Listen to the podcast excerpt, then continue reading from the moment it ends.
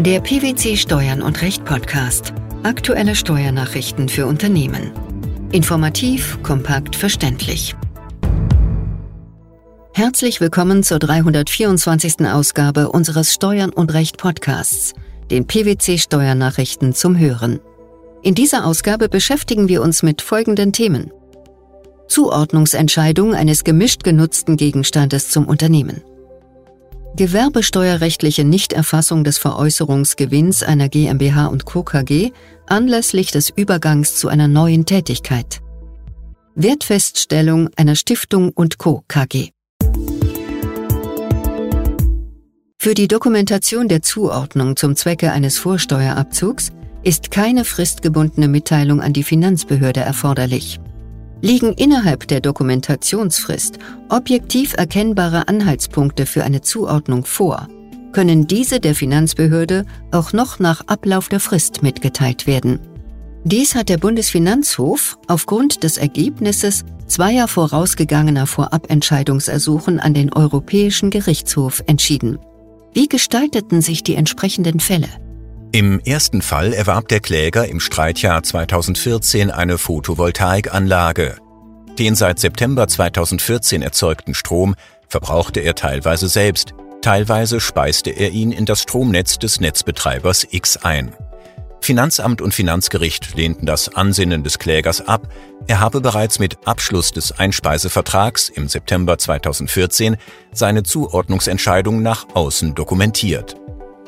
Der zweite Fall betraf die Zuordnung eines in Bauplänen mit Arbeiten bezeichneten Zimmers zum Unternehmen und die Geltendmachung des damit zusammenhängenden anteiligen Vorsteuerabzugs für 2015. Erstmals im September 2016 machte der Kläger für die Errichtung dieses Zimmers anteilig den Vorsteuerabzug geltend. Finanzamt und Finanzgericht vertraten die Auffassung, eine zeitnahe Dokumentation der Zuordnungsentscheidung liege nur vor, wenn sie bis zum 31. Mai des Folgejahres dem Finanzamt gegenüber abgegeben werde. Die Planungsunterlagen seien keine hinreichende Dokumentation der Zuordnungsentscheidung. Da für den Bundesfinanzhof zweifelhaft war, ob ein Mitgliedsstaat eine Ausschlussfrist für die Zuordnung zum Unternehmensvermögen vorsehen darf, hatte er zur weiteren Klärung den Europäischen Gerichtshof um Vorabentscheidung gebeten. Mit welchem Ergebnis? Der Europäische Gerichtshof entschied in den beiden verbundenen Rechtssachen, dass einem Unternehmen der Vorsteuerabzug zwar grundsätzlich verweigert werden darf, wenn bestimmte Fristen nicht eingehalten werden, der Bundesfinanzhof müsse prüfen, ob die fragliche Ausschlussfrist, das heißt der 31. Mai des Jahres, das auf das Jahr folgt, in dem die Zuordnungsentscheidung getroffen wurde, im Hinblick auf das Ziel der Wahrung des Grundsatzes der Rechtssicherheit verhältnismäßig ist. Wie fielen die Schlussurteile des Bundesfinanzhofs aus? Das oberste Finanzgericht hat in beiden Fällen der Revision der Kläger stattgegeben.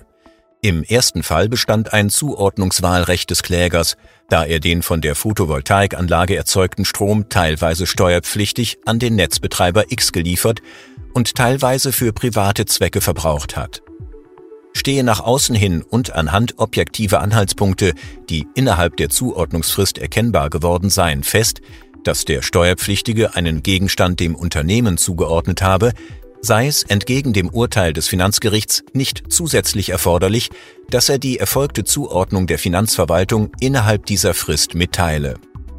Die so verstandene Frist sieht der Senat auch als verhältnismäßig an.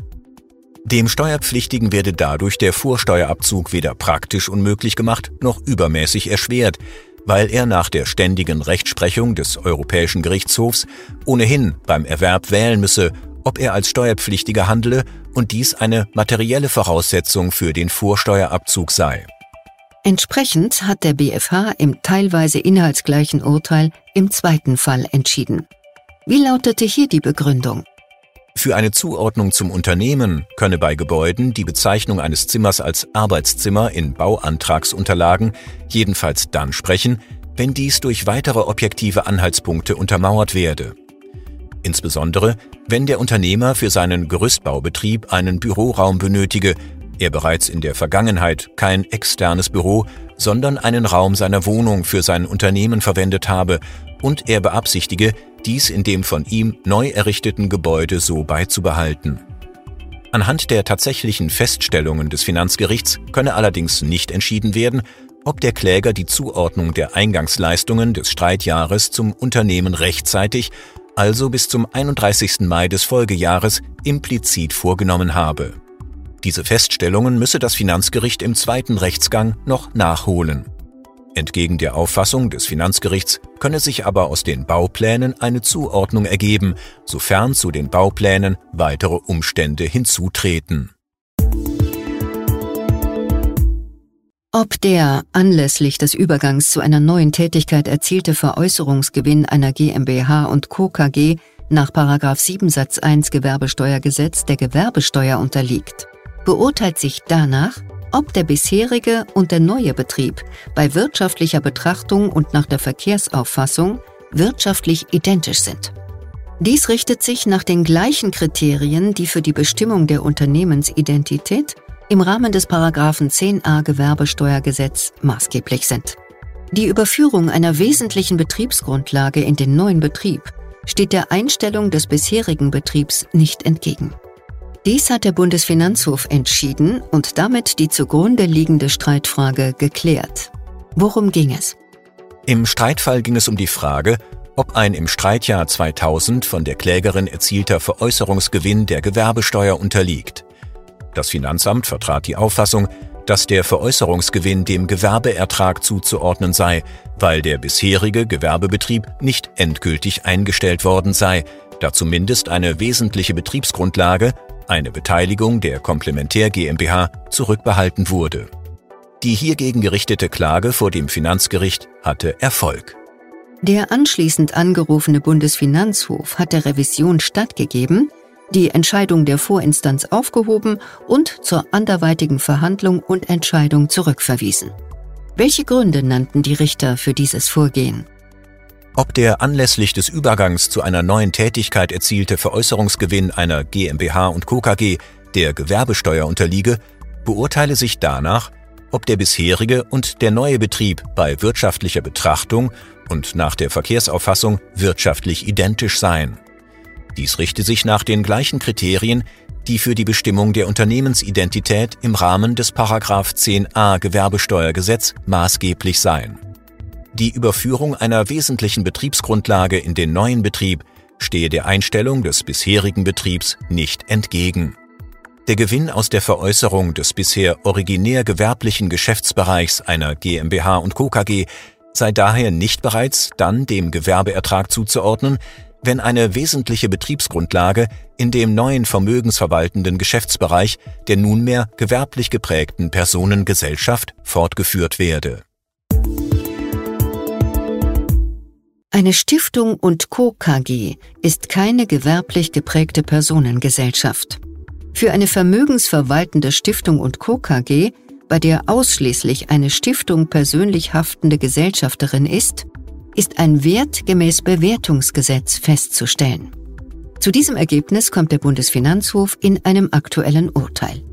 Welcher Sachverhalt lag der Entscheidung zugrunde? An der Klägerin, einer KG, deren Unternehmensgegenstand die Verwaltung eigenen und fremden Vermögens ist, ist als alleinige persönlich haftende Gesellschafterin eine Stiftung beteiligt. Der bislang einzige Kommanditist starb im Jahr 2013. Im Wege der Sondererbfolge sind die beiden weiteren Kläger als Kommanditisten eingetreten.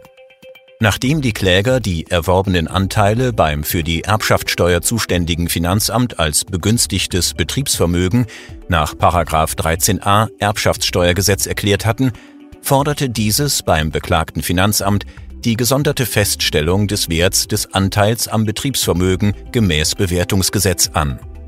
Das Aktivvermögen der KG bestand nach der Erklärung zum Stichtag im Wesentlichen aus Wertpapieren und Bankguthaben. Das beklagte Finanzamt forderte die KG auf, eine Feststellungserklärung für sonstige Vermögensgegenstände und Schulden gemäß den einschlägigen Regelungen des Bewertungsgesetzes einzureichen, da eine Feststellung von Betriebsvermögen nicht in Betracht komme. Warum kamen die Kläger dem nicht nach? Nach ihrer Auffassung sei eine Stiftung und Co. KG mit einer GmbH und Co. KG gleichzusetzen und der Kommanditanteil stelle deshalb Betriebsvermögen dar. Dem folgte das beklagte Finanzamt nicht und stellte den Wert der Vermögensgegenstände und Schulden gemäß Bewertungsgesetz fest. Die anschließende Klage vor dem Finanzgericht Münster blieb ohne Erfolg. Wie entschied der Bundesfinanzhof? Das oberste Finanzgericht hat sich der Entscheidung der Vorinstanz angeschlossen und die Revision als unbegründet zurückgewiesen. Eine Stiftung und Co. KG sei keine gewerblich geprägte Personengesellschaft. Für eine vermögensverwaltende Stiftung und Co. KG, bei der ausschließlich eine Stiftung persönlich haftende Gesellschafterin ist, sei ein Wert gemäß den Regelungen des Bewertungsgesetzes festzustellen. Für eine analoge Anwendung des Paragraph 15 Absatz 3 Nummer 2 Einkommenssteuergesetz oder des Paragraph 151 Absatz 1 Satz 1 Nummer 2 Bewertungsgesetz in Verbindung mit den Paragraphen 95, 97 Absatz 1 Satz 1 Nummer 5 Bewertungsgesetz fehle es nicht nur an einer gesetzlichen Lücke, sondern auch an einer Vergleichbarkeit der Sachverhalte. Das Erbschaftssteuerfinanzamt entscheide, ob eine Wertfeststellung dem Grunde nach erforderlich sei. Dem zur Wertfeststellung nach Bewertungsgesetz berufenen Finanzamt obliege die Entscheidung über die Qualifikation des Feststellungsgegenstands nach den Kategorien des Paragraph 151 Absatz 1 Satz 1 Nummer 2 bis 4 Bewertungsgesetz. Die Zuordnungsentscheidung eines gemischt genutzten Gegenstandes zum Unternehmen, die gewerbesteuerrechtliche Nichterfassung des Veräußerungsgewinns einer GmbH und Co. KG anlässlich des Übergangs zu einer neuen Tätigkeit sowie die Wertfeststellung einer Stiftung und Co. KG. Das waren die Themen der 324. Ausgabe unseres Steuern und Recht Podcasts, den PwC Steuernachrichten zum Hören. Wir freuen uns, dass Sie dabei waren und hoffen, dass Sie auch das nächste Mal wieder in die PwC Steuernachrichten reinhören. Steuerliche Beiträge zum Nachlesen finden Sie in der Zwischenzeit unter blogs.pwc.de slash steuern